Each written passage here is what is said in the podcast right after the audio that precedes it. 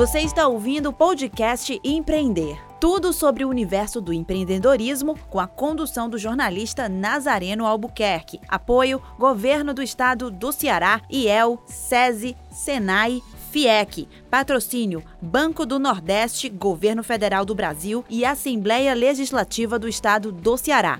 Correalização Sebrae. Realização Fundação Demócrito Rocha.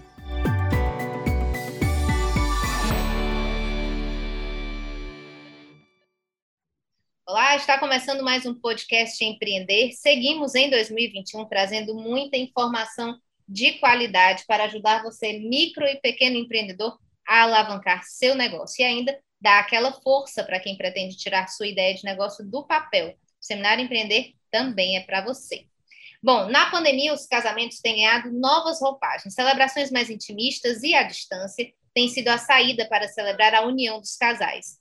Mas no lugar do tradicional padre, muita gente tem preferido o afeto de discursos mais íntimos e cheios de personalidade. Surge aí a figura do celebrante. E neste episódio vamos falar sobre este segmento com empreendedoras que têm tornado cerimônia, as cerimônias muito mais dinâmicas e, por que não dizer, mais atuais também, né? Para falar sobre isso, a gente recebe as celebrantes Sara Coelho, Lara Roveri e Juliana Julião, Sejam muito bem-vindas, meninas, aqui ao podcast Empreender. Obrigada, obrigada. obrigada. Bom, primeiro, para contextualizar aqui quem está nos ouvindo e que ainda não ouviu falar sobre essa figura do celebrante, né? Ainda está no tempo aí que só os padres poderiam realizar essas cerimônias, né? Queria que vocês me explicassem, né? O que, que é um celebrante? Vou começar então, gente. Então, é, o celebrante, o que a gente chama de celebrante social, né? É uma figura que não é muito antiga, de fato, né? Principalmente aqui no Ceará, eu acho que houve um boom, a gente está começando a ver mais casamentos em relação que contam né, com essa figura, mas na realidade eu acho que o surgimento do celebrante, né, da profissão celebrante, ele acompanha na verdade uma mudança na sociedade, né, a partir do momento em que as pessoas elas saíram de dentro da igreja, né, que a igreja deixou de ter esse espaço tão central, né, de organização das famílias e, consequentemente, desses rituais, né, que, que acompanham a vida humana, seja o batismo, o casamento, depois, enfim, a, essa fase de velórios também. Os casais começaram a, a, ok, não tenho mais que casar na igreja, mas e agora? O que é que eu faço, né? Eu vou para onde? Quem não quer casar na igreja faz o quê? E aí, por muito tempo, os casais continuaram indo à igreja, mesmo aqueles que não necessariamente, é, enfim, comungavam né, dos valores que eles estão ali na frente, no altar, dizendo que sim, mas eles continuaram indo à igreja, porque simplesmente era isso que as pessoas faziam, elas não tinham uma outra opção. Né? Então, é, a partir do momento em que essas estruturas foram se flexibilizando, eu acho que novas pessoas foram se movimentando para ocupar esses espaços. Então, quando os casamentos saíram da igreja, né, a gente deixou ali um espaço meio vazio.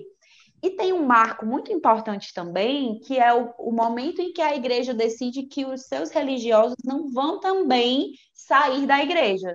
Então, assim, você não entra, mas também ninguém sai, né?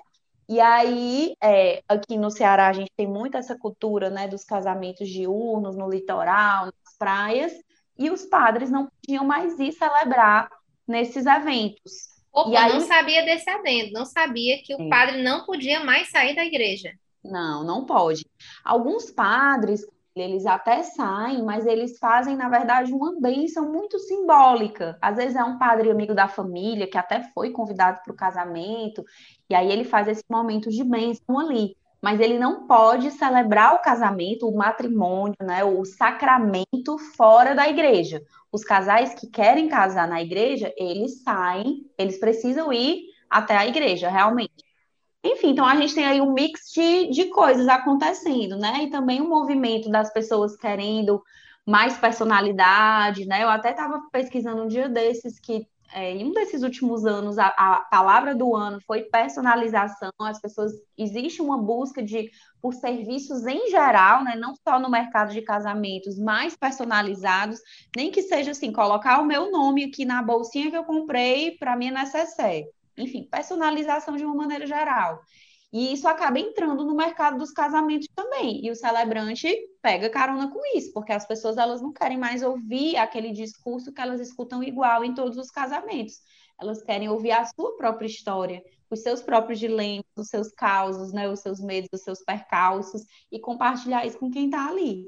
Então, é acho é um que a Sara trouxe é, dois momentos, né? Que foi esse momento do começo, assim, que eu acredito que também existe ainda hoje, mas está perdendo muito espaço, que é o celebrante como um plano B, né? Acho que começou um pouco com uma coisa do plano B. Quero casar na praia, o que é que eu faço? É um segundo casamento. Já fui casada, não posso casar novamente, como é que eu faço? Tenho uma relação homoafetiva, não sou acolhido pela igreja, como é que eu faço? É, a família do meu marido é católica, a minha é evangélica, como é que eu faço? E aí o celebrante entra como essa figura, muitas vezes mais neutra, mais conciliadora ali, no momento inicial, mas o que a gente tem observado é que cada vez mais está tendo uma procura pela figura do celebrante, por haver realmente um entendimento do papel do celebrante, que já foi o segundo ponto que a Sara trouxe, né? E um conhecimento maior, né? Os casais, acho que eles estão mais munidos de informação, eles estão se interessando mais por algo que honre mais a trajetória deles, não é mais tanto uma validação, né? Eles entendem que, que o celebrante não está ali com o papel de validar a relação deles.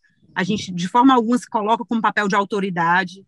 A gente está ali como porta-voz do amor e convidando os casais a olharem para a trajetória deles.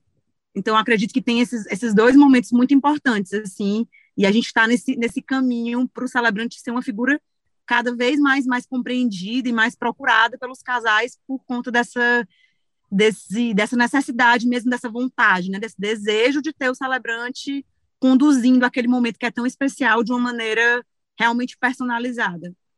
É, e as meninas falaram muito bem também da igreja, mas eu acho que um ponto a ser trazido é sobre o casamento civil também, né? Porque a nossa celebração não tem nem viés uh, civil nem religioso, né? Não tem, a gente não gera nenhum tipo de documento.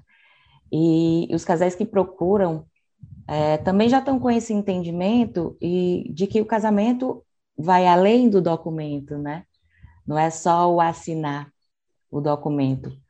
Então, eu acho que grande, grande parte, não sei como é que é para as meninas, acredito que também da mesma forma, mas para mim, a grande parte dos casais que me procuram, inclusive, já vem de um cotidiano de casamento, casamento todo dia, de morarem juntos, de compartilharem um cotidiano, mas uh, sentem a necessidade e têm o desejo de celebrar, né, de festejar esse amor, de passar por esse rito.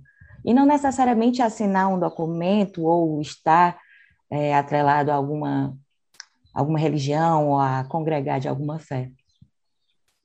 E fiquei pensando sobre isso, né? Inclusive, é, é, dá a possibilidade, tem gente, acredito que já vinha numa relação que tem o desejo de casar, mas nunca se viram em casamentos tradicionais, uhum. nem na igreja, seja ela católica, evangélica, budista, indiana, não tem igreja indiana, né? mas enfim, o budismo, uhum. mas é, é, não se viam representados, então decidiram não casar, né? E a partir Exatamente. de uma perspectiva de alguém que possa fazer uma simbologia dessa união, mas sem esse peso nem religioso, nem civil, também abre portas para que outras pessoas uhum. possam se sentir à vontade de celebrar, né, essa união é, é, com esse celebrante e com essa. Acredito que dê, inclusive, eu nunca fui num casamento com um celebrante, né? Mas fiquei pensando, inclusive, que isso possa dar mais emoção, né? Para a cerimônia, porque, pelo que eu entendi, os celebrantes fazem toda um, um, uma preparação, não vão lá falar uma poesia aleatória para fazer a, a, coisa acontecer, né? Há uma entrevista, há todo um processo. Mas antes da gente falar sobre esse processo, eu queria que vocês Queria que vocês me falassem um pouquinho antes, rapidamente, como cada uma caiu na história do, de ser celebrante, né? de se tornar uma celebrante. É, eu queria, eu acho que vale a pena ser dito aqui também que é, a figura da celebrante ela chega para dar sentido, para fazer, para entregar um sentido para o casal.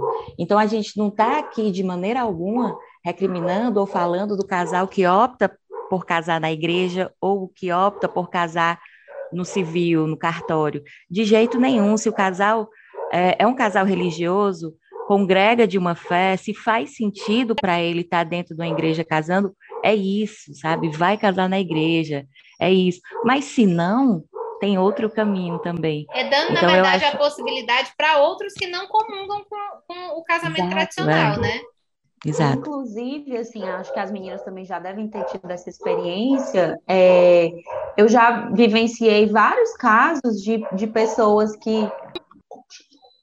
É, várias pessoas que. Vários casais que até vão casar na igreja, eles, do mesmo jeito que é bem comum, vai antes um dia no, no cartório, eles vão à igreja, vão casar na igreja, e às vezes até por verem esse momento com muito, muita preciosidade, com muita importância, eles preferem que seja um momento testemunhado apenas por poucas pessoas, isso mesmo antes da pandemia, por poucas pessoas que também comungam daquela mesma religião.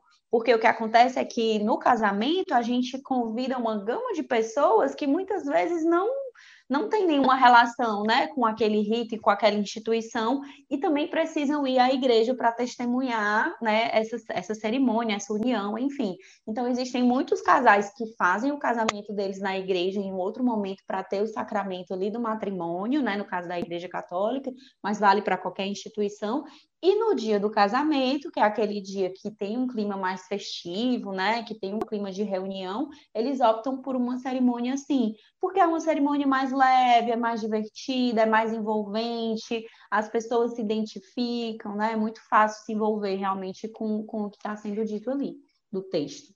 Pronto, aí eu queria agora, então, que cada um falasse um pouquinho como é que é, é a história de vocês, né, como é que vocês se tornaram celebrantes.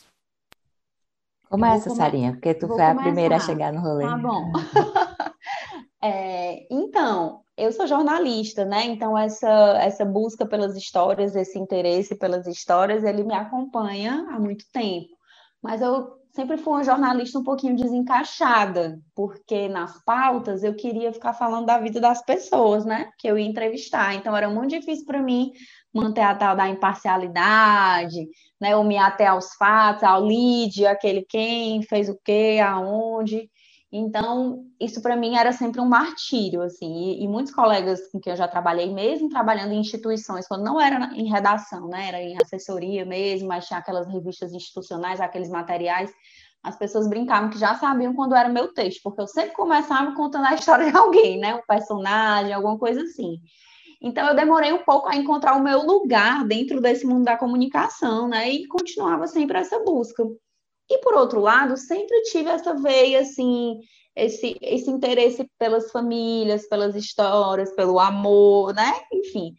E aí começou a fase dos meus amigos casarem, né? Eles começaram a casar e começou assim, ah, não sei o que fazer, chama um amigo para fazer uma fala, para dar ali aquela, ah, vamos chamar o juiz de paz, mas como é um texto muito burocrático, vem um amigo para falar alguma coisa, e aí chama a Sara, e a Sara fala. Enfim, e aí muitas pessoas começaram a dizer assim, tu devia trabalhar com isso, tu devia trabalhar com isso. Eu, gente, isso não é uma profissão, vocês estão loucos, isso aí não existe. Ah, não, mas tu devia trabalhar com isso e tarará. Aí eu resolvi procurar saber, né? Fazer uma pesquisa de mercado e descobri que, afinal de contas, existia sim né, essa figura do celebrante, que aqui em Fortaleza existiam já. Tem uma colega nossa, que é a Naira, que ela já trabalhava com isso aqui acho que uns, há uns anos, uns dois ou três anos, quando eu comecei. É, mas em outras cidades já era uma figura muito constituída, assim, né? De ter realmente um mercado, pessoas procurando. E eu Tanto é que fiquei... a gente já viu essa figura em várias séries, né? Quando falou Isso. celebrante, eu já lembrei de várias séries que não é o padre que vai fazer a celebração, né? A amiga da noiva, o amigo do noivo é que tomam aquela, aquele lugar lá, né? E realmente, mesmo assim, você vendo isso, você sempre, eu, pelo menos, sempre achei que pudesse ser algo meio ficcional, né? Pois é, a gente fica achando que é licença poética, né? Mas na verdade não. E aí eu, enfim, comecei a pesquisar, aí fui vendo e também percebendo que, como eu tinha muitos amigos que estavam nessa fase, eu mesma estava entrando um pouco nessa fase, né, do desse momento aí dos casamentos. E quando eu pensava na minha, eu tinha uma pastinha, assim, do tempo que não existia nem Instagram, gente, blog, que era só coisinhas que eu via, textinhos de cerimônias que eu achava diferente e eu ia guardando ali. Eu disse, um dia eu vou usar isso daqui, né, para minha vida, achando que ia ser para minha própria cerimônia de casamento. Então, assim, de certa forma, essa ambiência, né, esse, esse tópico, ele já estava ali comigo, mas eu não tinha envelopado ele como um serviço, porque eu não sabia que isso existia. Enfim. E aí, afinal de contas, existia. E logo de cara eu já, eu já fiz um, um, casamento de dois grandes amigos, que aí eu conduzia a cerimônia mesmo do início ao fim, né? Eu nunca tinha tido essa experiência, só participações pontuais. E no mesmo dia eu fiz o casamento do meu primeiro casal, que era cliente mesmo, que foi indicado por uma amiga celebrante de outra cidade, que foi procurada justamente porque aqui em Fortaleza não tinha muita opção. E aí ela era de fora, foi procurada por esse casal e ela direcionou para mim. Eu ainda estava bem verdinha, né, começando. Então eu fiz esses dois casamentos no mesmo dia, no mesmo final de semana. E aí, assim, realmente, depois dessa prime... dessas duas primeiras experiências, eu disse: acho que aqui tem alguma coisa para mim, né? Tanto eu identifico que eu gosto desse lugar, né? Contar, finalmente poder contar essas histórias né? E ao mesmo tempo tem gente precisando desse serviço, que diz que é uma quando a gente tem uma coisa que a gente gosta muito de fazer, mas que ninguém quer contratar a gente para fazer, dizem que é melhor que seja um hobby, né? É um hobby, não é um trabalho. Mas quando você consegue juntar essas duas coisas, né, de você ter aquela, aquela capacidade de entregar aquele serviço e ter quem queira te contratar, aí você tem um trabalho. Enfim, aí foi aí que esse negócio de ser celebrante começou. Aí eu fui fazer um workshop em São Paulo, fui fazer um curso, enfim. Aí a coisa começou a andar, assim, foi super rápido. né?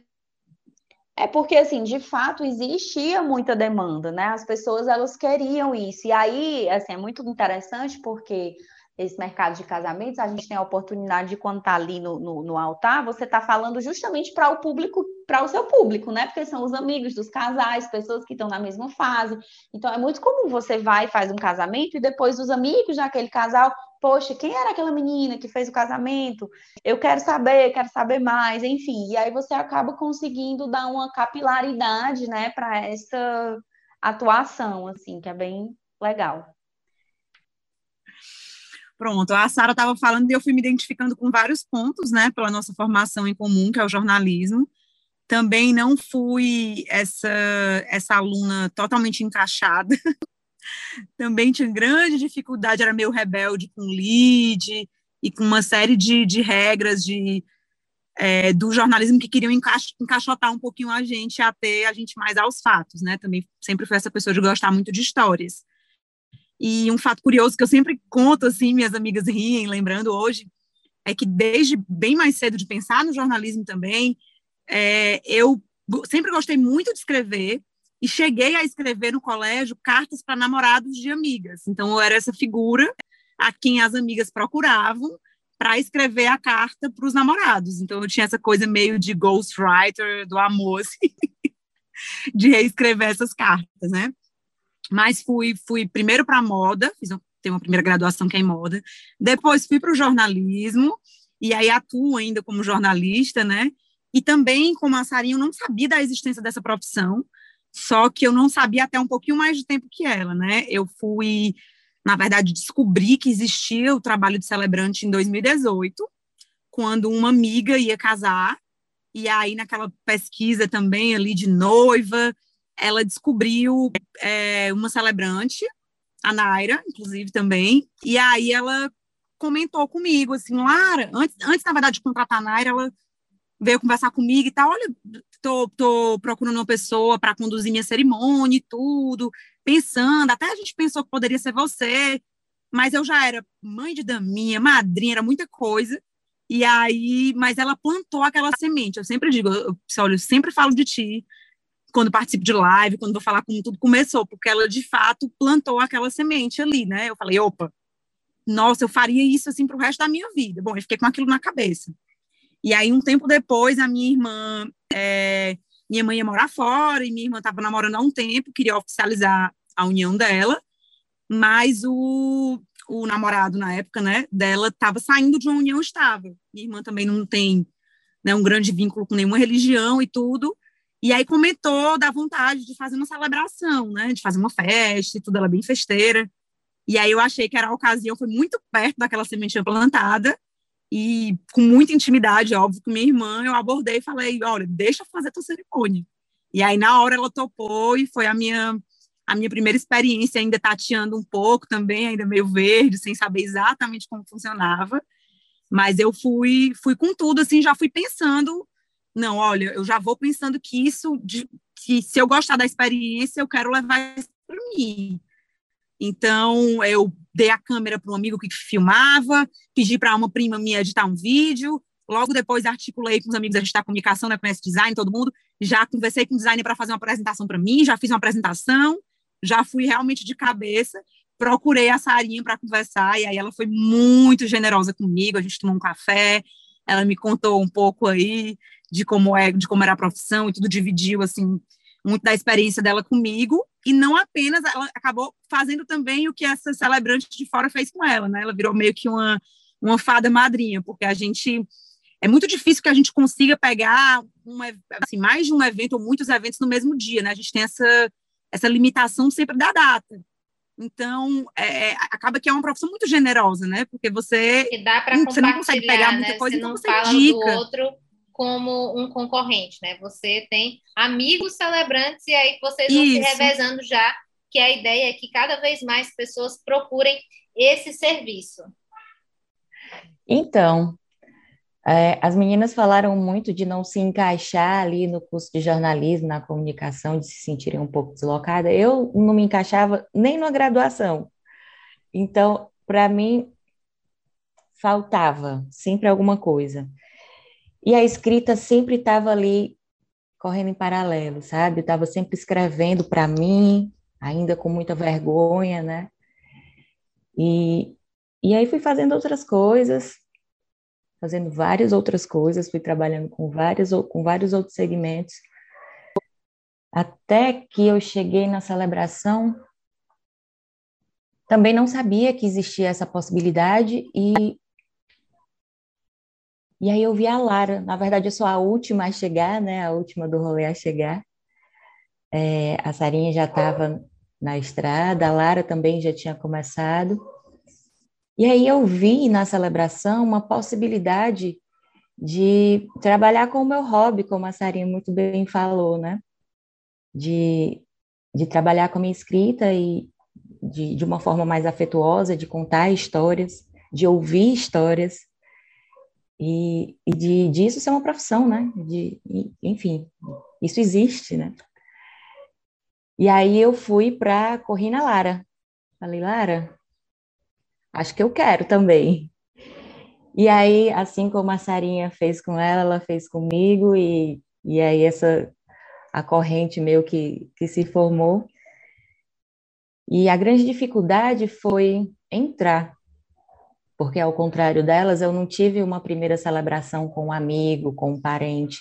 Então eu já ia ter que entrar, tentei, né? Tentei casar todos os meus amigos, mas ninguém queria.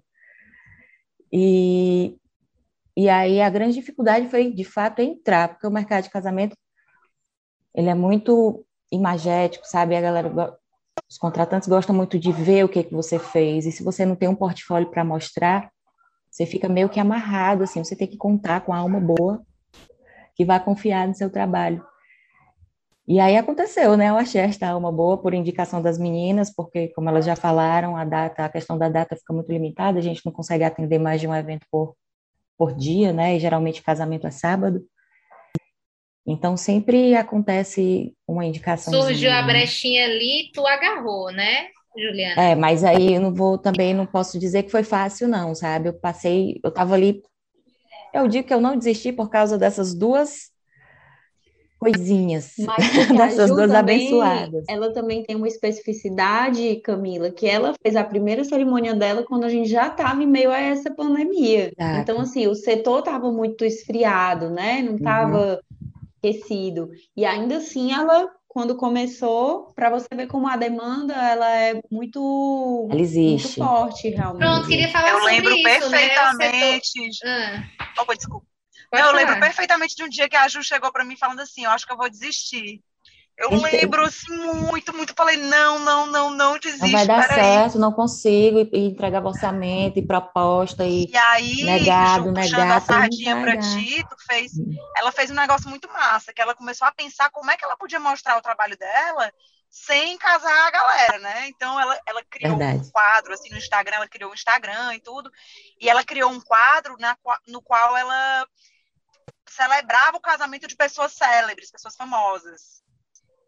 Então ela escrevi, pegou, por exemplo, fez escrevi. o Nando Reis, como se fosse o Nando, simulando, né, como se fosse a cerimônia do Nando Reis com a esposa dele, da Zélia uhum. Gattai, do Jorge Amado. Jorge Amado. Ela elegeu algumas figuras, ela montou, não, eu vou fazer um processo de pesquisa Usou aqui, né, da criatividade, que... né, pra... a diversidade, Usou na verdade, é aí também que é o pulo do gato de muitos empreendedores, né, porque, na verdade, empreender não é uma tarefa fácil. Tem gente que vai uhum. para o empreendedorismo achando, ah, vou ser dono da minha própria empresa, vou trabalhar menos horas. Na verdade, é um rolê pesado e que você trabalha muito mais horas do que se você estivesse trabalhando na firma. Porque na firma você bate o ponto tal hora, sai tal hora. Na sua empresa onde você e o salário só tem tá você todo... e, já... e, o salário está lá todo assim. mês no mesmo valor, né?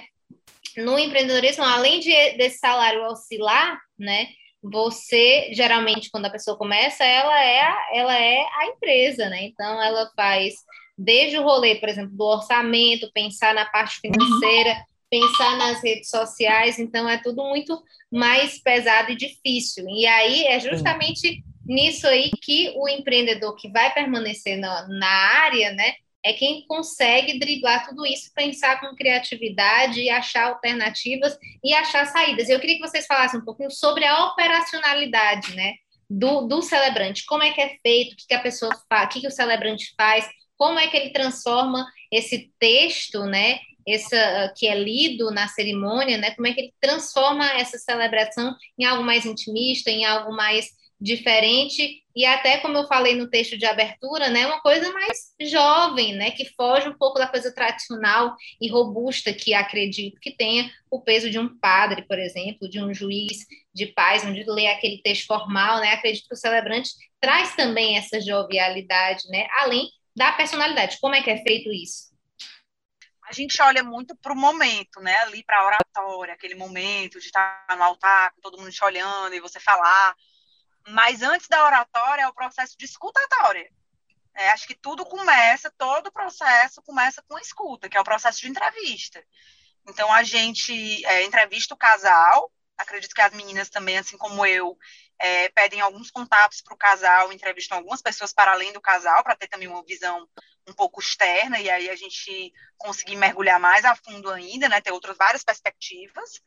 E aí, a partir desse, desse material que a gente colhe com, com, a, com as entrevistas, a gente mergulha nele e a partir dele é que tudo surge, assim, a gente, a gente tem um perfil um pouco parecido nesse sentido de não trabalhar com modelo pronto, né, todo o, se a gente vai trazer um ritual para a cerimônia, é um ritual que tem relação com a história daquele casal, então não espere aquele ritual que está todo mundo fazendo, a gente não vai por esse caminho, a gente, é o nosso material bruto mesmo, é a história do, do, dos casais. Então, por isso que é tão importante que os casais também se entreguem, se abram para vivenciar esse processo. Porque quanto mais eles fazem isso, mais, mais rico é esse material que a gente tem para lapidar, para trabalhar, para chegar no, no produto final, que é a cerimônia. E eu acho que é importante, assim, mencionar, é, Camila, que nós três aqui, a gente tem uma, uma metodologia de trabalho parecida, mas isso não quer dizer que essa metodologia ela seja inerente à figura do celebrante, porque você tem celebrantes sociais, né, que é esse celebrante que não celebra com efeito civil, você tem celebrantes sociais é, exercendo essa função de maneiras muito diversas, e cada um tem o seu processo né, que vai se adequando de acordo com cada casal. Nós aqui, nós três, trabalhamos com, digamos assim, com um tipo específico de cerimônia dentro desse, dessa, dessa história das celebrações sem efeito civil, que são as cerimônias personalizadas. Então, a gente faz uma coisa muito voltada para a história do casal. Existem outros celebrantes que, por exemplo, já trazem um discurso mais religioso, que não é muito o coração aqui das nossas cerimônias. Existem outros que até dão uma pincelada, né, de, de da história do casal, mas se concentram mais em textos literários que já existem, poemas ou textos já, enfim, que até às vezes o casal tem a oportunidade de até escolher qual vai ser esse texto, tem ali tipo um cardápio que a pessoa meio que vai direcionando. Então, isso depende muito do perfil do casal. Por exemplo, se você está falando de noivos que são um pouco mais controladores, né, que querem ter certeza do que, que vai ser dito ali minimamente, talvez o nosso perfil de cerimônia não seja mais adequado, porque a gente trabalha com a surpresa, né? Ou seja, Óbvio, como todo serviço oferecido, né? Também existem opções, não é todo celebrante uhum. que vai fazer totalmente personalizado e com os noivos também sendo surpreendidos, né? Tem isso? Os noivos pedem para ver o texto antes? Nunca me pediram, mas eu tinha essa preocupação. Assim, não é algo que eu faço, eu não envio o texto antes, porque é algo muito, enfim, você perde totalmente a graça, né? O, o efeito surpresa ali da emoção do momento.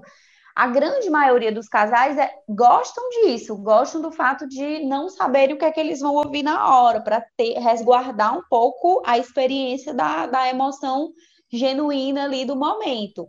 Mas, assim, eu já vi outros colegas dizerem que, que algumas pessoas pediram para ver, ou pediram para, por exemplo, você mostrar para alguém da confiança deles, às vezes um irmão, um padrinho, que possa lhe dar um, meio que um crivo, uma opinião. Então, eu acho que vai muito do. Isso é algo legal para os casais eles conversarem antes de contratar a pessoa. Como é que você trabalha? Olha, para mim seria uhum. importante ver o texto antes. E aí, se de comum acordo, né? As duas partes entenderem que isso é uma possibilidade, você avançaria para esse momento da contratação.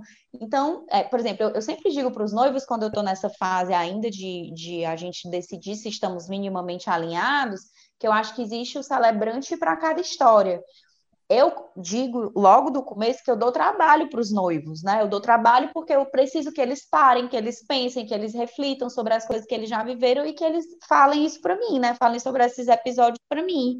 Então eu envio um questionáriozinho que eles têm que responder, eu envio, eu, a gente tem que marcar as entrevistas junto, separado, tarará, enfim. Então assim, dentro de um do ciclo de organização de um casamento, que já é cheio de detalhes e cheio de atividades, nem sempre as pessoas estão afim de ter esse trabalho. Normalmente, quem fica são justamente aqueles casais que veem nisso uma oportunidade de se conectar com o que de fato é importante nesse momento, né? Que é a história deles, os passos que eles deram.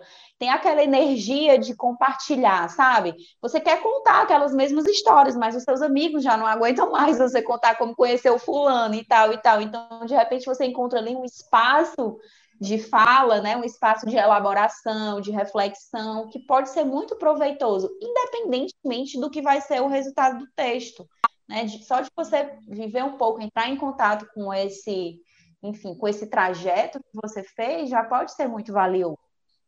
E aí, Camila, eu acho que ainda que a gente tenha uma linha de trabalho parecida, né, uma forma de chegar nesse texto parecida, é, acho que a gente vem até da mesma formação, né? A gente parou para estudar a mesma pessoa com a mesma professora. Mas é, a gente tem perfis de casais diferentes também, porque a gente tem a peculiaridade de cada de cada trabalho, sabe? As meninas já vêm do jornalismo, já tem essa pegada de entrevista. Eu, por exemplo, não tenho, eu digo que eu não manjo dos Paranauê do jornalismo, então eu sou cronista, não né? sou escritora, eu vou no reparo. Então, é muito importante para mim reparar o casal, sabe? Entender do cotidiano. E aí, eu acho que, a depender dessas especificidades, é, você chega ao seu casal, né? E o, cas o casal também tem que, a gente, não é só o casal que escolhe a gente, né? Tem que, isso é uma via de mão dupla, porque senão a gente sente lá no altar, sabe? Se o casal não entrega, se o casal não está disposto a, a, ter essa entrega, a, a suprir essa demanda que a gente gera, não é que fique melhor, que fique pior, não dá, assim, não dá para a gente entregar uma celebração se eles não entregarem a história para a gente. E aí eu acho que cada qual tem o seu prisma, né? Cada qual tem o seu jeito de olhar para a história. Então a Porque gente a ótica entrevista... da celebrante também vai fazer diferença no, no texto Sim. final, né? No que a, a, o casal vai receber. A gente está tipo muito estourando o nosso tempo. Eu queria só para finalizar que vocês me falassem um pouquinho rapidamente, também resumidamente, sobre o mercado, né? Vocês estavam falando que era aquecido, como é que tem sido na pandemia. né, as cerimônias tenderam a sofrer, óbvio, como tudo eh, na pandemia, sofrer alteração, né? Os casamentos ficaram diferentes, menores, à distância, casamento virtual, que a gente nunca tinha pensado na vida em pensar em fazer um casamento pela internet, né? É como é que está o mercado e como é que tem sido essas adaptações? Vocês acham que elas vão permanecer aí no pós-pandemia? Ou todo mundo está doido mesmo é para aglomerar, fazer casamentão, com o celebrante, mas todo mundo presencial junto ali, com aquela emoção do ao vivo e a cores. Eu acho, assim, falando bem brevemente sobre essa última parte da tua pergunta, né? Eu acho que é meio que abrir um portal. Eu acho que quando essas coisas acontecem, algumas crises, alguma, alguns episódios históricos, alguns marcos, eles abrem um campo de possibilidades. Então, eu não acredito que vá morrer o casamento presencial, vai ser só online. Não acredito que é assim. Mas eu acredito que as pessoas vão saber, sabem a partir de agora e têm a confiança de que existe outra possibilidade. Não posso fazer por algum motivo, tem parente longe, eu não quero muita gente. Você tem essa possibilidade, você tem conhecimento de uma nova possibilidade. É um leque, é um portal que se abre, novas possibilidades que se apresentam. E aí, assim como o casal se identifica com determinado celebrante, determinado profissional, ou uma é, entidade religiosa, enfim, ele também pode se identificar com um formato de cerimônia né, que pode ser uma cerimônia online, pode ser uma cerimônia presencial, pode ser uma cerimônia para muita gente, pode ser uma cerimônia para pouca gente, intimista, pode ser um elopement, né, que é o formato só o casal. Então, são muitas possibilidades. Eu acho que, que a pandemia mostrou mais uma, que ela já existia, a tecnologia está aí há, há, muito tempo, a gente já, já existia a possibilidade de videochamada, de transmissão, tudo isso já existia, mas a gente não enxergava, estava num cantinho ali, e que a gente passou, é como se tivesse recebido um lente de aumento, e a gente enxergou agora essa possibilidade, depois a gente vai voltar a enxergar amplo de novo. A gente é chegou tipo home office, vai... né? Que ninguém pensava aqui, pelo menos as empresas brasileiras ou aqui do, do, do Ceará, não tinham muito essa, essa cultura, até serem obrigadas a instalar. E hoje abriu-se esse leque de possibilidades. Significa que a gente não vai mais trabalhar presencial? Não. Significa que existe hoje uma possibilidade do home office, né?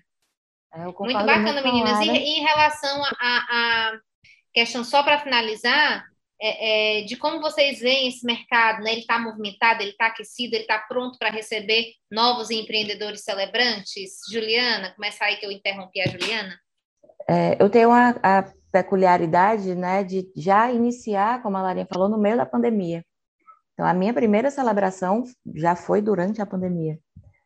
Eu estou com um pouco mais, não, vou fazer um ano de mercado agora, há poucos dias. E trabalhei bem, apesar de lockdown, apesar de isolamento, trabalhei bem. Então, é, e aí eu, ao, a meu ver, eu acho que o mercado passou por alguns altos e baixos aí, sabe? Nesse ano, eu tenho só um ano de mercado, mas eu já senti o mercado aquecido e desaquecido. Assim, ele deu Segundo semestre do ano passado, a gente trabalhou super bem. Começo desse ano veio a segunda onda, parou tudo de novo. Então, todos os casais que eu tinha para o primeiro semestre, todos migraram ou para o segundo semestre de 2021 ou para 2022. Então, teve aí esse efeito manada, sim. Mas o que eu tenho percebido, inclusive conversei com a Sara essa semana, é que de duas semanas para cá, o mercado tem voltado e tem voltado com força, porque as pessoas estão muito crédulas né, nessa, na vacina e ainda bem. E, então tem noiva que tinha adiado, que está pensando em retomar para a data inicial, então está meio essa loucura aí, sabe, de volta no volta, esperando o governador também decidir o que, é que vai ser feito do mercado de eventos. Mas eu tenho sentido, depois da baixa total do primeiro semestre que o mercado está voltando. O que tu acha, Sarinha? Você, Sara, que já estava aí no mercado antes da pandemia, né? É, é, é um mercado promissor. O que, que a pessoa precisa fazer caso ela seja é, é, como Juliana, Lara, que decidiram de repente, opa, acho que isso aí é para mim, ou, ou mesmo você, né? Decidir entrar. É um mercado promissor, Sara? Então, a gente está nessa fase meio que sem saber o que vai ser de tudo, mas eu acho que para quem pensa em trabalhar com cerimônia especificamente, é sim um mercado promissor, porque a gente, o que que acontece? A gente antes estava vivendo aquele cenário dos casais que estavam com os casamentos marcados, que eram grandes festas, e eles precisaram readequar, fazer um plano B, adiar, enfim. Agora a gente já vê os casais que já estão noivando e, portanto, decidindo casar nesse novo contexto. E aí eles, eles acabam vendo um, um mundo de possibilidades, como a Lara falou. Mas em todas essas possibilidades existe a cerimônia, porque a cerimônia é o que faz um casamento ser um casamento, se não vira uma festa como outra qualquer, que pode ser um aniversário, enfim. A cerimônia, eu acho que quando a gente tira um pouco o foco do, do festão, né, do baile, da banda grande com muita gente, ela vira realmente o coração daquele evento. Então eu acredito sim que as pessoas elas vão querer experiências cada vez mais arrebatadoras e autênticas no momento da cerimônia, porque talvez, dependendo do formato que elas escolherem, a cerimônia vai ser tudo que elas têm, né? Assim, de mais força assim para realmente entrar nessa nova fase da vida. Então, eu acredito que sim, eu digo que é um mercado promissor com certeza. Muito bacana, meninas. Eu queria já agradecer a participação de vocês aqui no podcast Empreender. Vida longa, então, aos celebrantes, às celebrantes, né? E lembrando para você que este é apenas mais um episódio. Para assistir todos os outros episódios, só acessar no Spotify ou acessar também seminarioempreender.com.br. Lá você encontra todos os nossos produtos editoriais, né? São lives, podcasts, matérias, tudo para ajudar você, micro, pequeno empreendedor, a alavancar seu negócio, né? A ampliar seus horizontes, trazendo sempre novos temas bacanas, como foi esse aqui. Obrigada, meninas, por essa contribuição, viu? Obrigada. A gente agradece. Lembrando, gente, que breve tem novos podcasts, novos episódios do podcast Empreender. Até o próximo episódio. Tchau!